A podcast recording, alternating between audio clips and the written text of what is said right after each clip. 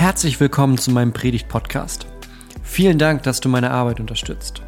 Und tatsächlich bin ich auch weiter auf deine Hilfe angewiesen.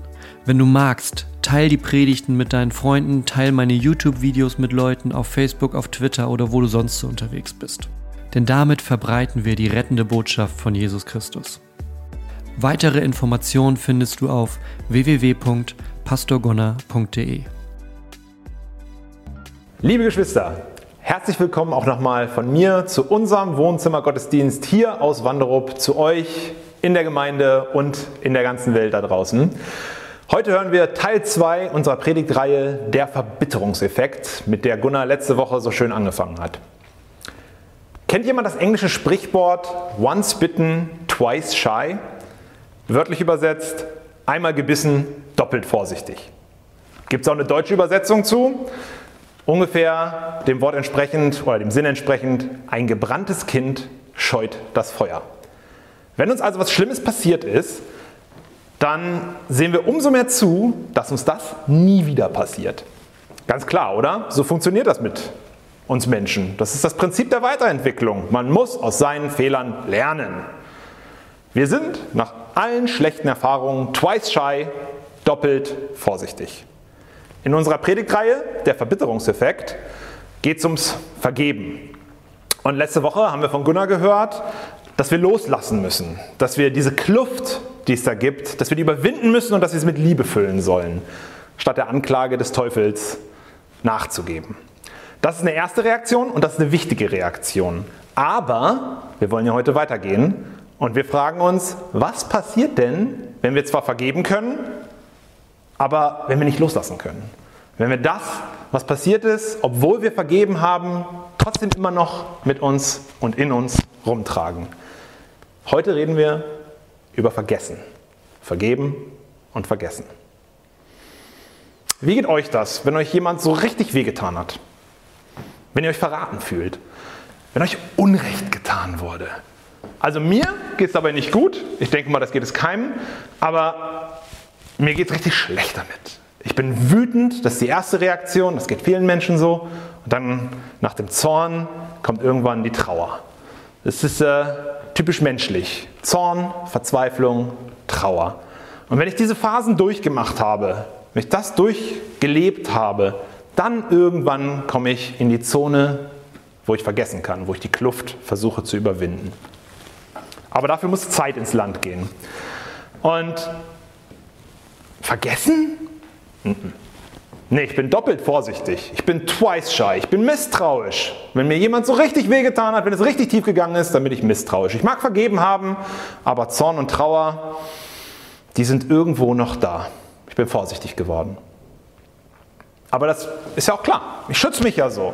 Denn wenn der oder diejenige wieder dazu kommen sollte, mich zu verletzen, dann bin ich ja bestätigt in dieser Vorsicht.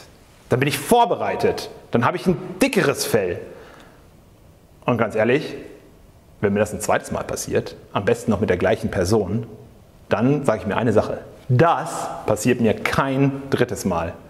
Der Verbitterungseffekt tritt ein. Ich bin verbittert. Warum passiert mir das immer wieder? Warum mit dieser Person? Nein, das darf nicht wieder passieren.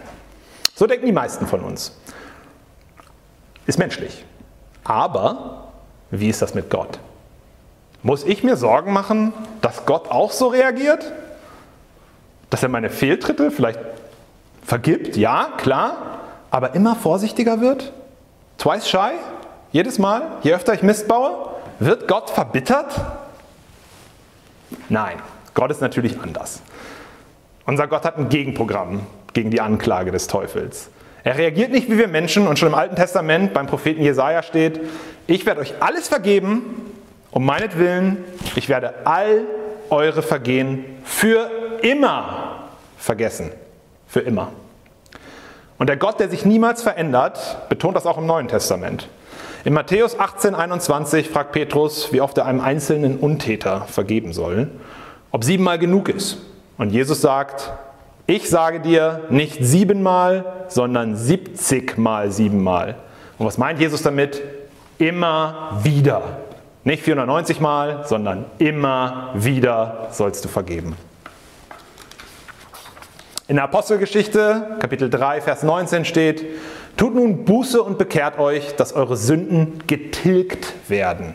Getilgt, vernichtet, nicht einfach nur vergeben. Nein, sie sind aus der Welt geschafft, für immer.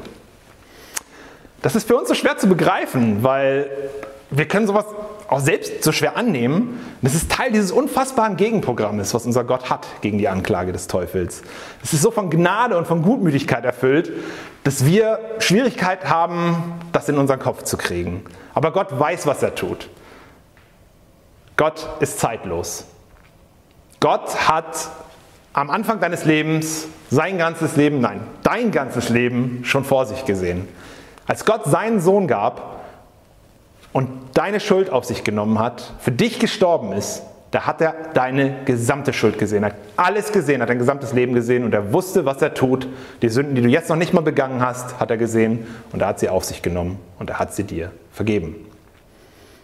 Aber was bedeutet das für unsere Vergebung? So ist Gott. Können wir uns zurücklehnen und sagen, das ist Gott, das ist Gottes Werk.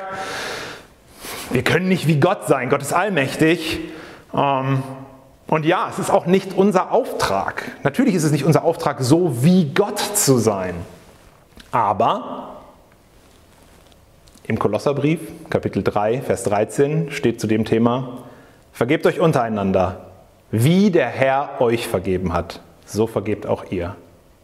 Wie?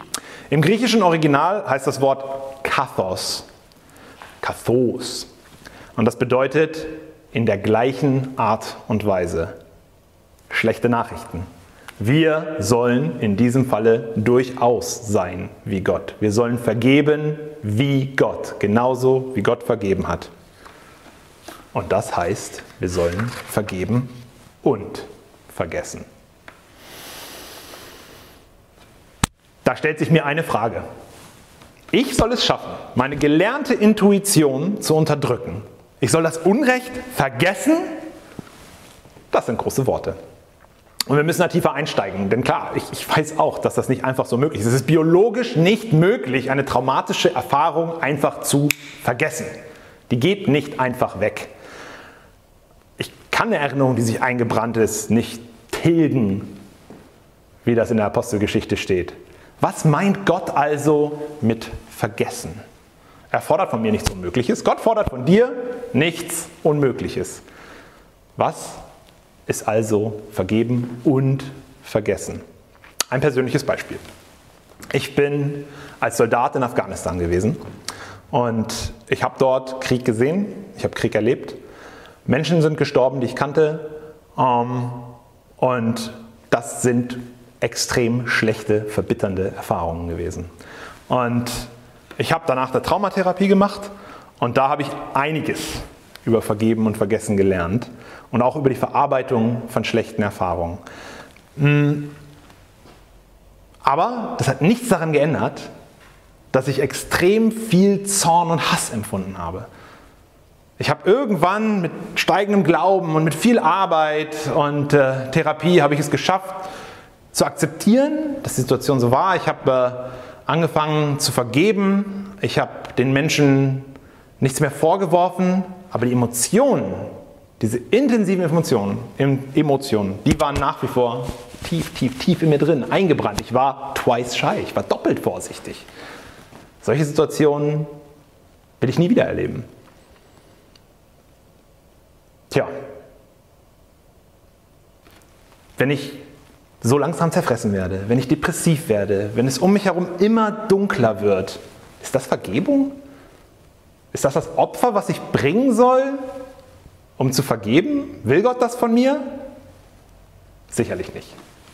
Das ist nicht die Art der Vergebung und auch nicht die Art des Vergessens, von der wir reden. Klar ist das für uns überlebenswichtig, an schlechten Erfahrungen festzuhalten. Wir müssen uns an schlechte Erfahrungen erinnern, um Gefahr zu vermeiden, auch in der Zukunft. Was bedrohliches, schreckliches, das, das ist hier drin. Das ist auch für einen guten Zweck da drin. Gott hat uns diese Instinkte ja gegeben. Aber wenn wir nicht gewisse Dinge, gewisse Emotionen vergessen, wieder loswerden können, dann können wir nicht vergeben. Gott möchte, dass wir die Welt ein bisschen besser machen. Wir sollen sie Gottes Reich näher bringen, diese Welt. Und das ist auch dieses Vergebungsgebot. Wir sollen vergeben, damit wir nicht an alten Dingen festhalten, damit es aus uns keine schlechteren Menschen macht, dass die Welt nicht dunkler wird, sondern auch wir sollen auch nicht den Ursprungszustand wiederherstellen. Wir sollen auch nicht wieder sein wie vorher. Unser Vergeben soll die Welt ein bisschen besser machen. Das ist der Sinn von Vergebung. Bitte versteht mich nicht falsch. Mir ist ganz wichtig, dass wir hier nicht davon sprechen, dass wir eine Erinnerung komplett auslöschen. Hier geht es um eine bestimmte Art des Vergessens.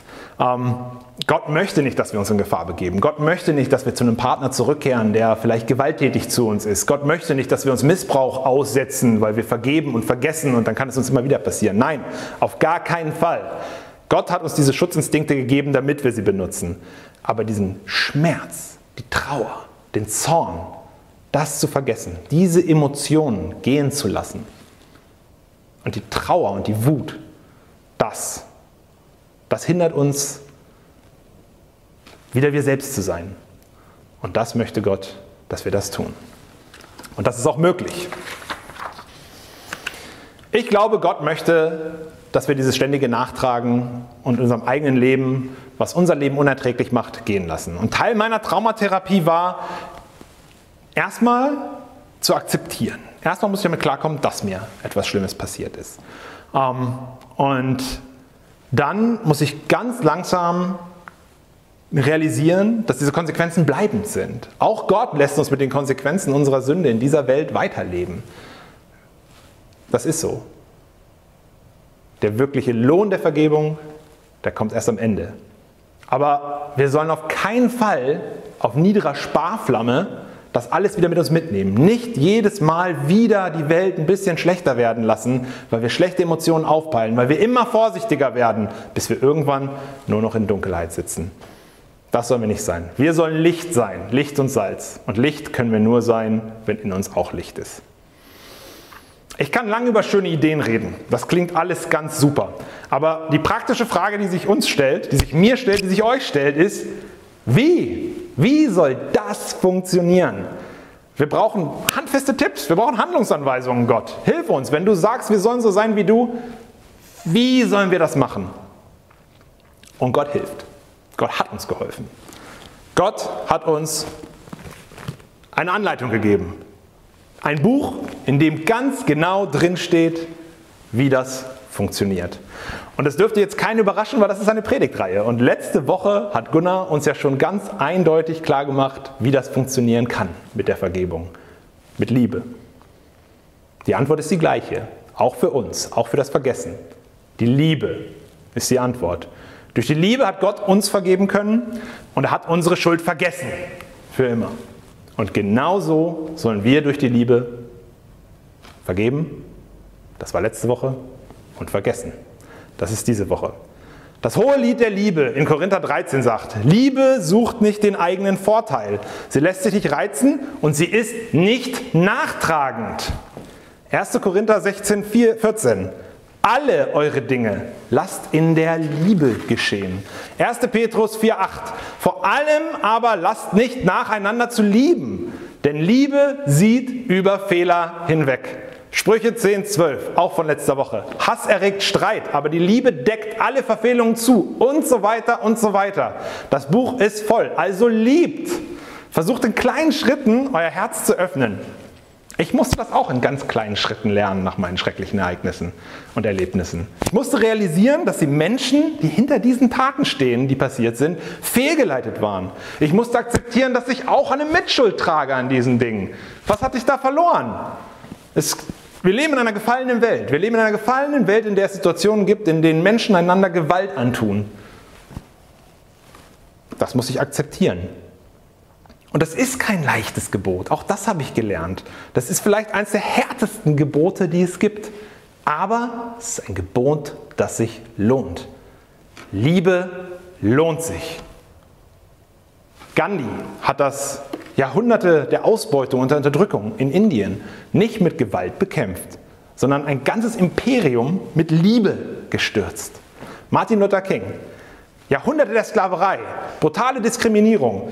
Wenn irgendwer Recht hatte, zornig zu sein, wütend zu sein, gerechten Zorn zu empfinden, Und trotzdem hat er das Ganze mit einem Traum von Nächstenliebe beantwortet und damit die mächtigste Nation der Erde ins Wanken gebracht, in ihren Grundfesten bewegt. Lieben lohnt sich.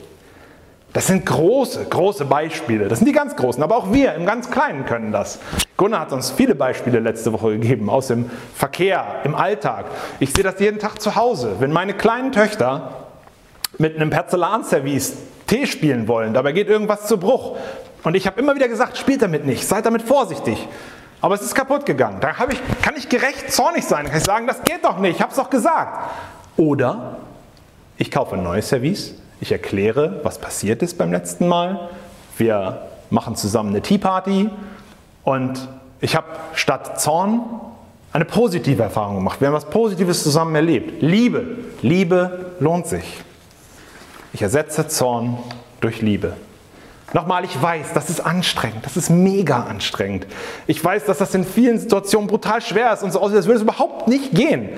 Und ich weiß auch, das ist nicht der erste Gedanke, der kommt. Wenn wir verletzt worden sind, ist nicht der erste Gedanke vergeben und vor allem nicht vergessen. Aber es ist möglich. Lieben kann man lernen. Sein Feind lieben kann man lernen. Jesus war Mensch, hatte menschliche Gefühle, hatte menschliche Auseinandersetzungen und trotzdem hat er seinen Feinden, seinen Mördern am Kreuz vergeben und ihre Schuld vergessen. Er hat sein Leben gegeben, um unsere Sünde zu tragen und damit uns vergeben wird und damit wir vergeben können. Leute, wir können Verbitterung, Zorn, Hass, all das, das können wir hinter uns lassen. Das geht. Wir können diese Belastung guten Gewissens vergessen. Wir müssen nicht als gebrannte Kinder leben, selbst wenn wir es sind. Gott hat vergeben und vergessen, wir können vergeben und vergessen, mit Gottes Hilfe. Amen.